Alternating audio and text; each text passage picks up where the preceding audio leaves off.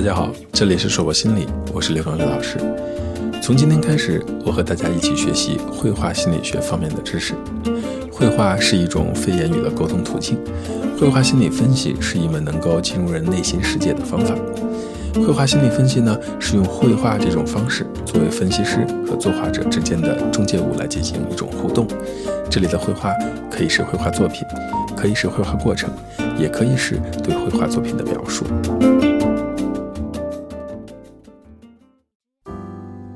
绘画治疗呢，属于艺术治疗的一种。广义的艺术治疗或创作性治疗呢，是指所有艺术表现形式的治疗，包括视觉艺术、音乐、舞蹈、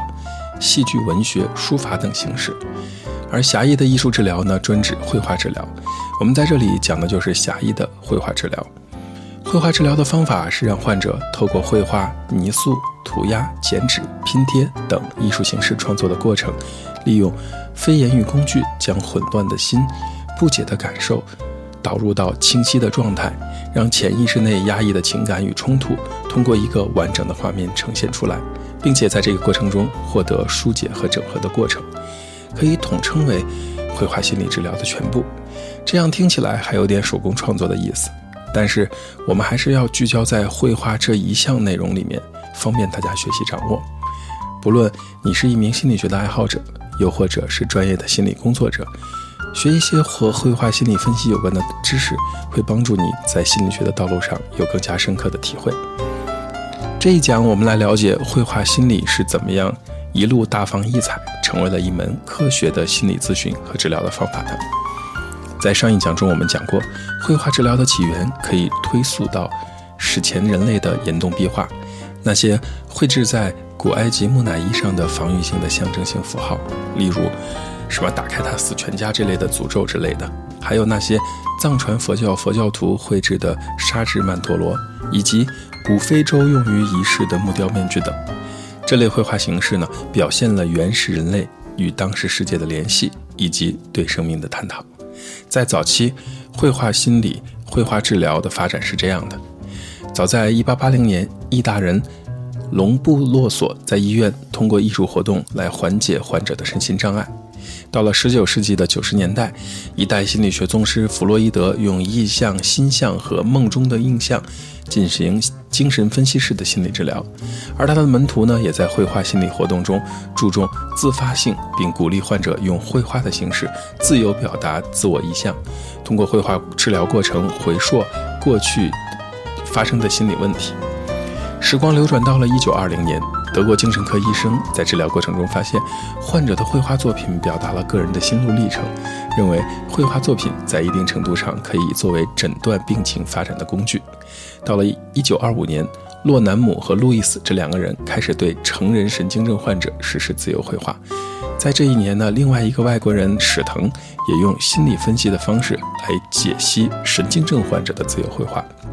到了近代。绘画心理分析呢，受到了心理学大神弗洛伊德和荣格等精神分析理论学派的影响，强调潜意识和象征化的作用。在一九三零年，艺术心理治疗的创始人玛格丽特·特诺普摩格建立了运用艺术表达作为治疗的模式，推动了早期艺术治疗在美国的发展。他鼓励患者自发性的绘画，也就是说想怎么画就怎么画，并对自己绘画进行领悟和洞察。重点强调了一对一的治疗关系，至此，绘画呢作为一种基本的治疗方法，而非其他治疗的辅助治疗，正式成为精神治疗领域的一个专有名词。到这里，绘画心理看起来有了更科学的样子。在一九五零年，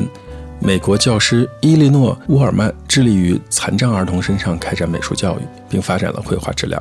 用于各种不同团体治疗的理念。从1955年至1965年的十年里，他大量的绘画治疗工作，并且率先的将绘画引入到心理评估体系当中。而另外一位女性克拉曼在推动心理治疗的发展道路上，和前面的那位乌尔曼死掐了起来。克拉曼呢，治疗的重点强调弗洛伊德理论中的升华的概念，什么意思呢？就是遇到了不好的事情，站到一个思想高度去看这个问题，然后把这个不好的事变成了有利于自身发展的因素，可以简单粗暴地理解为升华吧。回到绘画这件事，克拉曼认为，在创造性艺术过程当中，患者本身的内部的力量就有治愈的特性。克拉曼认为，绘画治疗是心理治疗的辅助性工具和手段，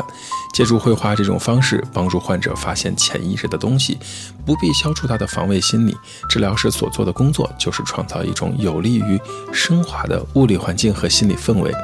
克拉曼主张患者参与到团体治疗中。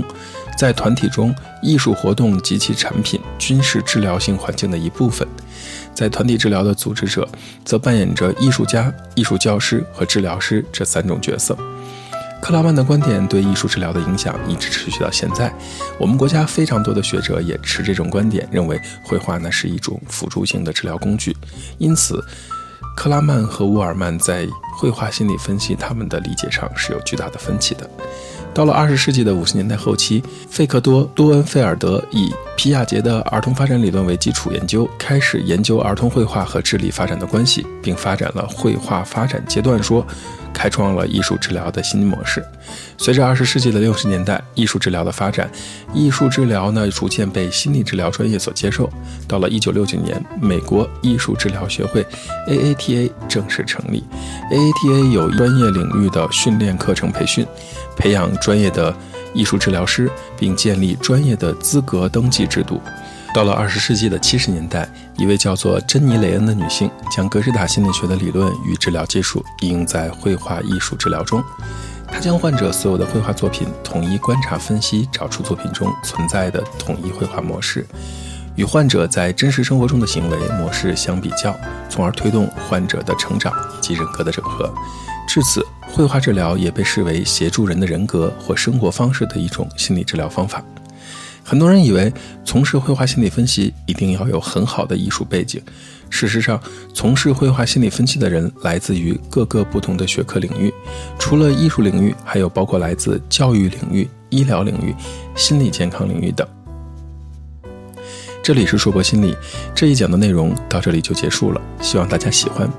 如果你很喜欢关于绘画心理方面的知识，也欢迎你加入到我们的互动当中。我今天给大家留第二个课后练习，请你拿出一张 A4 白纸，用彩色铅笔或彩色蜡笔在纸上画出一个你的愿望，想画什么就画什么，想怎么表达就怎么表达。注意是画出一个事物去表达自己的一个愿望。如果画好后，可以去感受你画出来的那个愿望到底向你传达了什么，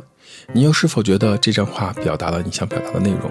或者它有没有什么需要添加的地方？看着你画的这个愿望，你觉得它可以实现吗？如果你愿意，可以在画的背面写下你的年龄、性别、职业以及你想表达的一切，发送到我们的邮箱二八零八五九二四零后头 qq.com，会有机会得到我们认真的回复哦。这里是硕博心理，我是刘刚刘老师。虽然我们只是心理学界的一棵小树苗，但是我们努力做到自己的最好，用真诚的态度、客观专业的方式，向每一个愿意关注我们的人分享一切你想知道，而我们又恰好了解的心理学知识。请记得，不管你在哪里，世界和我陪伴着你。再见。